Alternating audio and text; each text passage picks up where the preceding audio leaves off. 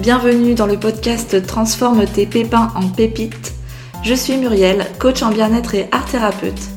Je te propose ici de retrouver dans chaque épisode des partages, des conseils, des outils pour te sentir mieux dans ta vie, pour transformer tout ce qui te pèse, pour transformer le négatif en positif. Ici, on passe à l'action pour que ça change et on passe à l'action pour une vie meilleure. Coucou à toi, ravi de te retrouver pour une nouvelle semaine où on va continuer sur cette thématique 21 jours pour mieux vivre ton hypersensibilité. Et cette semaine, eh bien, tu vas recevoir 6 conseils, 6 outils qui vont t'aider à mieux vivre ton hypersensibilité. Donc comme d'habitude, je vais te donner des pistes et tu vas pouvoir deviner quel est le premier outil. Donc on va partir d'un exemple, peut-être un exemple qui te parle. Une personne qui euh, vit ses émotions comme des montagnes russes une personne qui vit ses émotions à fleur de peau, qui au cours de sa journée eh bien, va ressentir de fortes vagues émotionnelles. Comme tous les matins, cette personne se lève à côté de son compagnon et euh, ce matin-là, eh bien, elle se lève tranquillement, elle prend son petit déjeuner avec lui, dans la bonne humeur, dans le calme, tout en consultant ses emails. Et là, d'un seul coup, une grosse émotion arrive lorsqu'elle ouvre un de ses emails.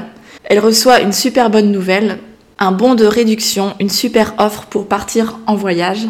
Et elle ne peut s'empêcher eh de ressentir de l'excitation, de l'euphorie et de se mettre à gesticuler dans tous les sens devant son conjoint qui lui va plutôt garder son calme. Quelques minutes plus tard, l'émotion redescend et puis cette femme part au travail.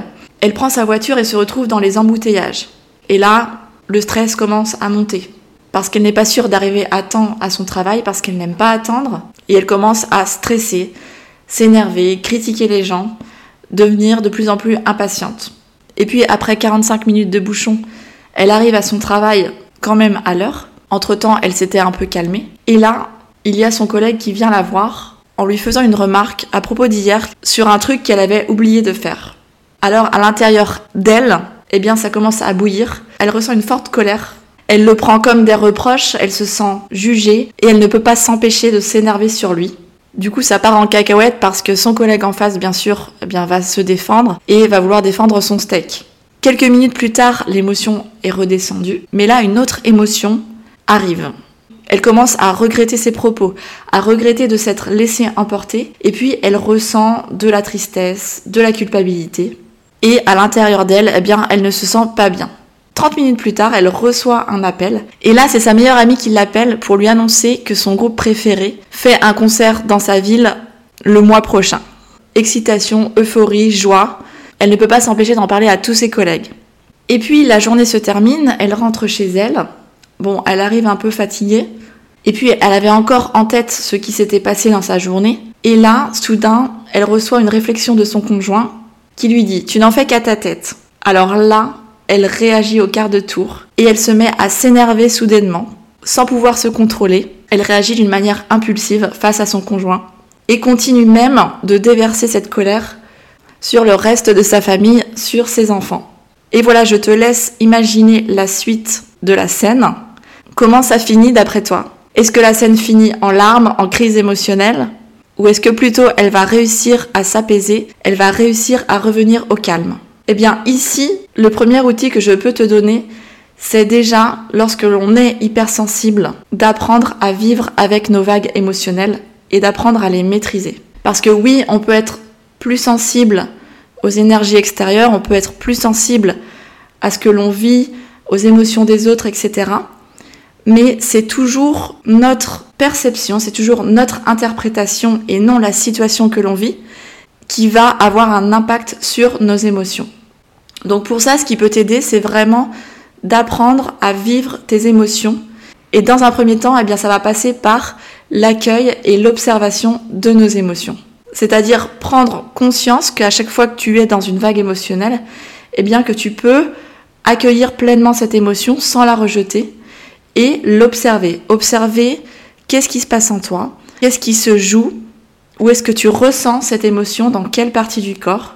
Rien qu'en faisant ça, eh bien, tu vas pouvoir prendre du recul plus facilement et ne pas te laisser submerger par les émotions. Une émotion, c'est juste une énergie qui te traverse à ce moment-là et lorsqu'elle est désagréable, eh bien, c'est qu'elle vient libérer quelque chose qui a été cristallisé et qui n'avait jamais été accepté jusqu'à maintenant. Rappelle-toi que chaque émotion est utile et chaque émotion a un sens et tu n'es pas tes émotions. C'est juste une partie de toi qui réagit depuis le système nerveux parce que l'amygdale dans le cerveau croit qu'il y a un danger. Et si on revit une émotion désagréable, eh bien c'est peut-être que ça vient toucher chez nous quelque chose, une mémoire qui a été cristallisée et euh, qui jusqu'à maintenant n'a pas été libérée. Donc pose-toi la question quand tu es dans une situation difficile et qu'il y a une crise émotionnelle où tu ressens une émotion très forte, désagréable, est-ce que tu es devant un vrai danger? En plus de prendre conscience de cela et d'observer, d'identifier ton émotion, eh bien ce qui va t'aider en parallèle, ça va être un autre outil qui est la respiration. Utilise ta respiration pour calmer ton système nerveux. Et là, tu peux utiliser la technique de la cohérence cardiaque. Tu peux aller voir sur ma chaîne YouTube, j'ai fait une vidéo sur la cohérence cardiaque. Dans cette vidéo, elle est faite pour enseigner la cohérence cardiaque aux enfants, mais tu peux très bien toi aussi apprendre à le faire. Tu peux t'entraîner à faire une inspiration sur 5 secondes, une expiration sur 5 secondes en alternance et le faire pendant plusieurs minutes pour que tu puisses revenir au calme et que tu puisses apaiser ton système nerveux.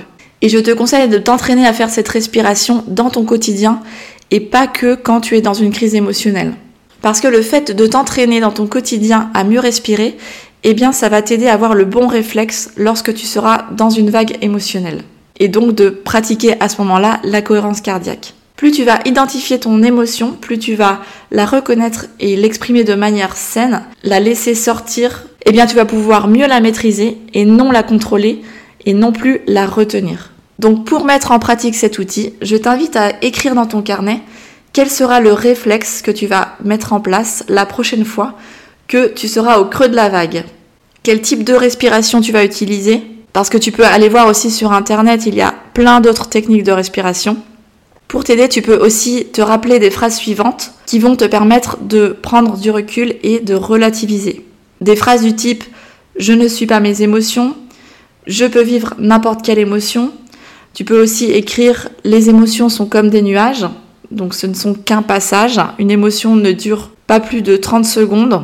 Toutes ces phrases, avec la pratique de la cohérence cardiaque, eh bien, sont des réflexes qui vont être utiles pour mieux vivre ton hypersensibilité. Voilà pour aujourd'hui. J'espère que ce conseil était utile et n'hésite pas à le partager à ton entourage si tu sens que ça peut aider d'autres personnes. On se retrouve demain pour le deuxième outil. Je te souhaite une très très belle journée. Ciao ciao